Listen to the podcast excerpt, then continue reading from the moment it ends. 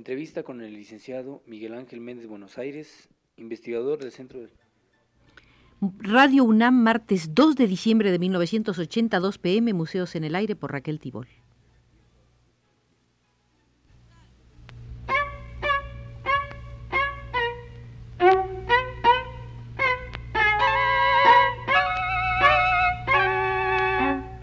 Museos en el Aire.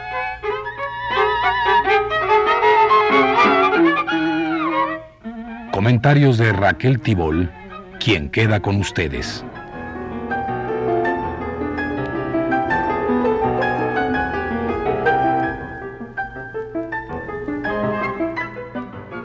Para hablar de ciertas cuestiones es agradable y necesario acudir a la inteligencia y la agudeza de quien haya pensado en ello de manera desprejuiciada y profunda. Hoy veremos el coleccionismo, el gusto o la necesidad de coleccionar objetos de arte. Para ello entramos en el Museo de la Teoría del Arte, en la sala Walter Benjamin, quien analizó con extrema agudeza el caso del coleccionista Edward Fuchs, fundador de un notabilísimo archivo sobre la historia de la caricatura, una enorme colección de arte erótico y otra más de cuadros de costumbres. Fuchs nació en el año 1870. Con toda la erudición que alcanzó, nunca adoptó el tipo del erudito. Su eficiencia se disparó siempre por encima de su ejecutoria como coleccionista, como investigador y como activista político. Fuchs hizo su aprendizaje socialista junto con proletarios interesados políticamente. Entonces era contador en una imprenta de Stuttgart. De ahí pasó a Múnich y colaboró en el Süddeutsche Postillon de sátira política donde su prestigio creció rápidamente. Uno de sus primeros estudios en el campo de la historia del arte se refirió a la caricatura en la Revolución Burguesa de 1848 y otro más sobre el asunto de Estado de Lola Montes. Fueron los suyos los primeros libros ilustrados documentalmente. Su estudio sobre la caricatura tuvo una segunda entrega. Diez meses pasados en la cárcel por lesa majestad en la prensa le vinieron muy bien para avanzar en su estudio sobre la caricatura y la revolución liberal. El primer desarrollo de Fuchs coincidió con el crecimiento orgánico del Partido Socialdemócrata y se hizo bajo la creencia de que el escritor de historia de la cultura que se tome en serio su cometido habrá de escribir siempre para las masas. Fue el coleccionista Fuchs el que enseñó al teórico Fuchs a captar muchas cosas no consideradas en su tiempo. Fue el coleccionista el que cayó en terrenos límite, la caricatura, la representación pornográfica, en los que más tarde o más temprano queda en ridículo toda una serie de patrones de la historia tradicional del arte. Hay que advertir que Fuchs rompió en toda la línea con la concepción clasicista del arte, cuyas huellas son en Marx todavía perceptibles.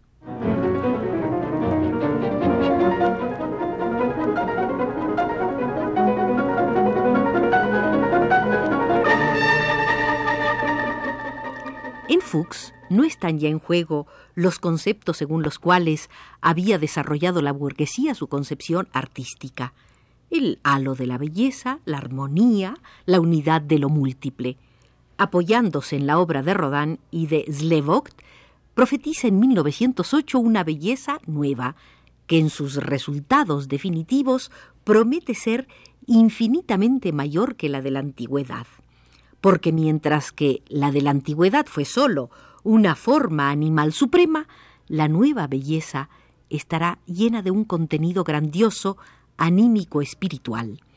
Ponerse constantemente en relación con el arte contemporáneo es uno de los impulsos más importantes de Fuchs como coleccionista, lo cual le viene en parte de las grandes creaciones del pasado.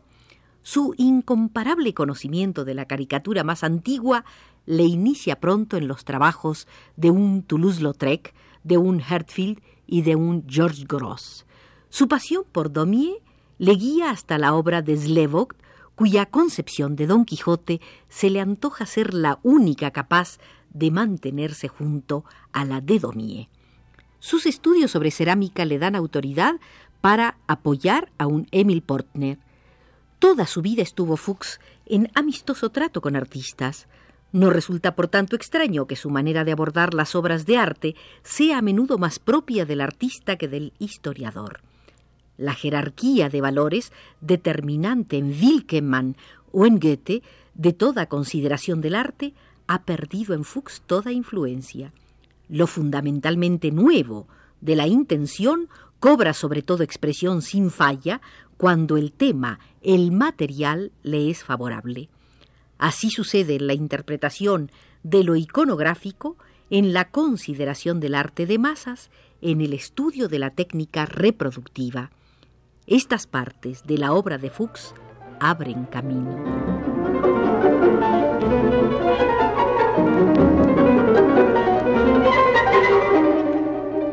Ninguna otra figura fue tan viva para Fuchs como Daumier. Le acompañó durante toda su vida de trabajo. Casi podría decirse que en ella se hizo Fuchs un dialéctico. Por lo menos la concibió en su plenitud y en su viviente contradicción. Con razón ha señalado que en la obra de Daumier falta el toque idílico no solo el paisaje, los animales y la naturaleza muerta, sino además el tema erótico y el autorretrato. Daumier tradujo la vida pública y privada de los parisinos al lenguaje agonal. Más que con nada se entusiasma con la tensión atlética de todo el cuerpo, con sus excitaciones musculares, lo cual en modo alguno contradice que quizás nadie haya dibujado con más garra que Daumier la postración corporal más profunda. Su concepción está hondamente emparentada, y así lo advierte Fuchs, con lo plástico. Todas las fuerzas se animan en Fuchs cuando habla de Daumier. Ningún otro tema ha arrancado a su competencia relámpagos adivinatorios semejantes. Para el investigador, Daumier ha sido uno de los temas más afortunados. No fue menos el golpe más feliz del coleccionista. Fuchs advierte, y con un orgullo justificado, que las primeras carpetas de Daumier y de Gavarni no las trajo a Alemania una iniciativa estatal, sino la del propio Fuchs. No es el único entre los grandes coleccionistas que siente aversión por los museos. Le precedieron en ello los Goncourt, superándole en vehemencia. Si las grandes colecciones son socialmente menos problemáticas, si científicamente pueden resultar más útiles que las privadas, también es verdad que se les escapa su posibilidad más grande. El coleccionista tiene en su pasión una varita mágica que le hace descubrir fuentes nuevas, lo cual vale también para Fuchs, que por ello se sentía opuesto al espíritu reinante en los museos bajo Guillermo II. Estaban estos dispuestos para dar relieve a las llamadas piezas importantes. Como dice Fuchs, este género de coleccionismo viene condicionado para el museo actual incluso por razones de espacio. Pero dicho condicionamiento en nada cambia el hecho de que recibamos imágenes de la cultura del pasado muy incompletas la vemos en sus suntuosos ropajes de los días de fiesta y sólo muy pocas veces en un traje generalmente raído de las jornadas de trabajo.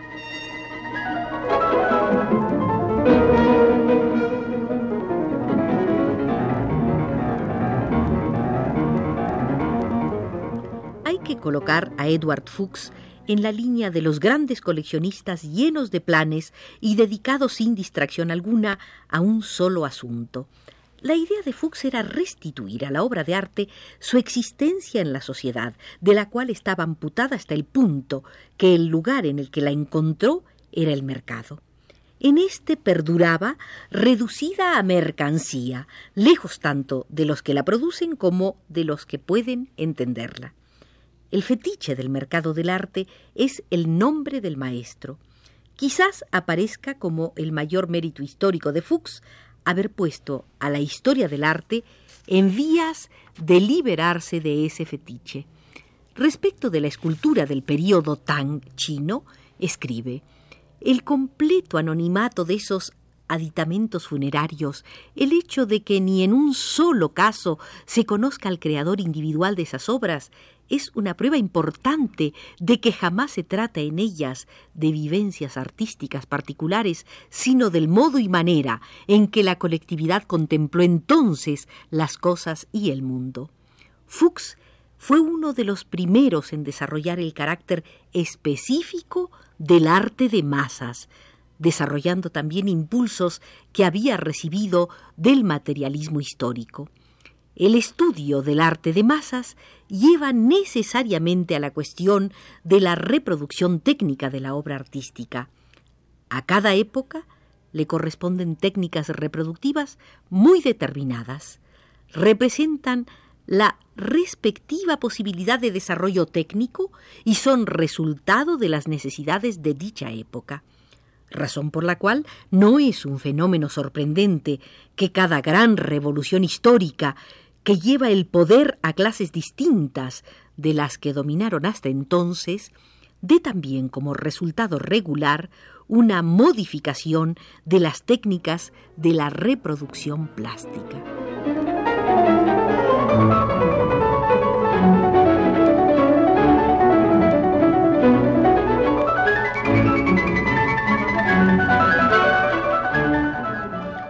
Fue un pionero por sus atisbos.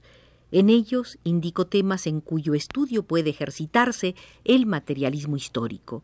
Uno de los más importantes entre ellos es el estándar técnico de las artes.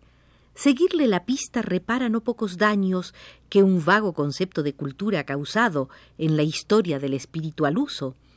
Que miles de los más sencillos alfareros hayan estado en situación de formar sin más que con su muñeca hechuras tan audaces, técnica como artísticamente, es algo que a Fuchs le parece y con razón que acredita al arte chino antiguo.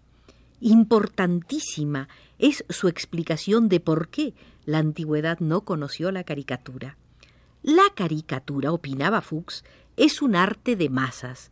No hay caricatura sin difusión masiva de sus productos. Y difusión masiva significa difusión barata. Pero es que la antigüedad no tenía, salvo las monedas, ninguna forma reproductiva poco costosa. La superficie de las monedas es demasiado pequeña para albergar una caricatura. Por eso, la antigüedad no conocía la caricatura. La caricatura es un arte de masas igual que el cuadro de costumbres. Este carácter difamatorio se añadió al sospechoso que ya tenía según la historia del arte al uso. No así para Fuchs. Su verdadero fuerte lo constituyen sus atisbos de cosas despreciadas, apócrifas. El camino hacia ellas, del cual el marxismo apenas le indicó más que el comienzo, tuvo que abrirlo como coleccionista por sus propias fuerzas. Necesitó para conseguirlo una pasión rayana en lo maníaco que plasmó los rasgos de Fuchs. Para saber en qué sentido, lo mejor es recorrer en las litografías de Daumier la larga serie de amantes del arte y de marchantes, de admiradores de la pintura y de conocedores de la escultura se parecen a Fuchs hasta en la constitución somática. Son figuras disparadas hacia arriba, chupadas, cuyas miradas se le salen de los ojos como lenguas de llamas. No sin razón se ha dicho que en ellas concibió Daumier a los descendientes de los alquimistas, nigromantes y avaros que se encuentran en los cuadros de los maestros antiguos. A esta raza pertenece Fuchs como coleccionista e igual que el alquimista junta a su bajo deseo de hacer oro la escrutación de las sustancias químicas en las que se reúnen los planetas y los elementos formando las imágenes del hombre espiritual, así emprendió Fuchs, nuestro coleccionista, al satisfacer su bajo deseo de posesión, la escrutación de un arte en cuyas creaciones concurren las fuerzas de producción y las masas para formar las imágenes del hombre histórico.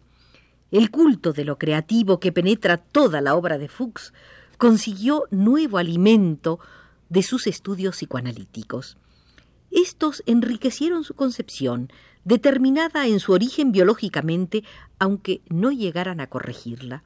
Fuchs acogió con entusiasmo la doctrina del origen erótico de los impulsos creadores.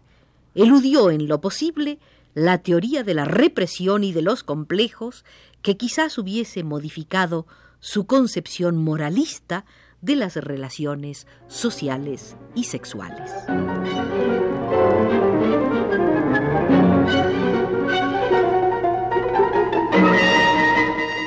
Debemos agradecer a Walter Benjamin nos haya introducido con tanta claridad en ese apasionante personaje que fue Edward Fuchs, de quien poseo el primoroso volumen de la mujer como tema de la caricatura en edición facsimilar de la editorial Neue Kritik de Frankfurt.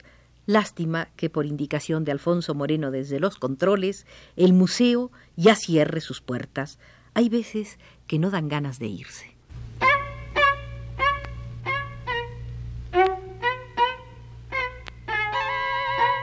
Museos en el aire.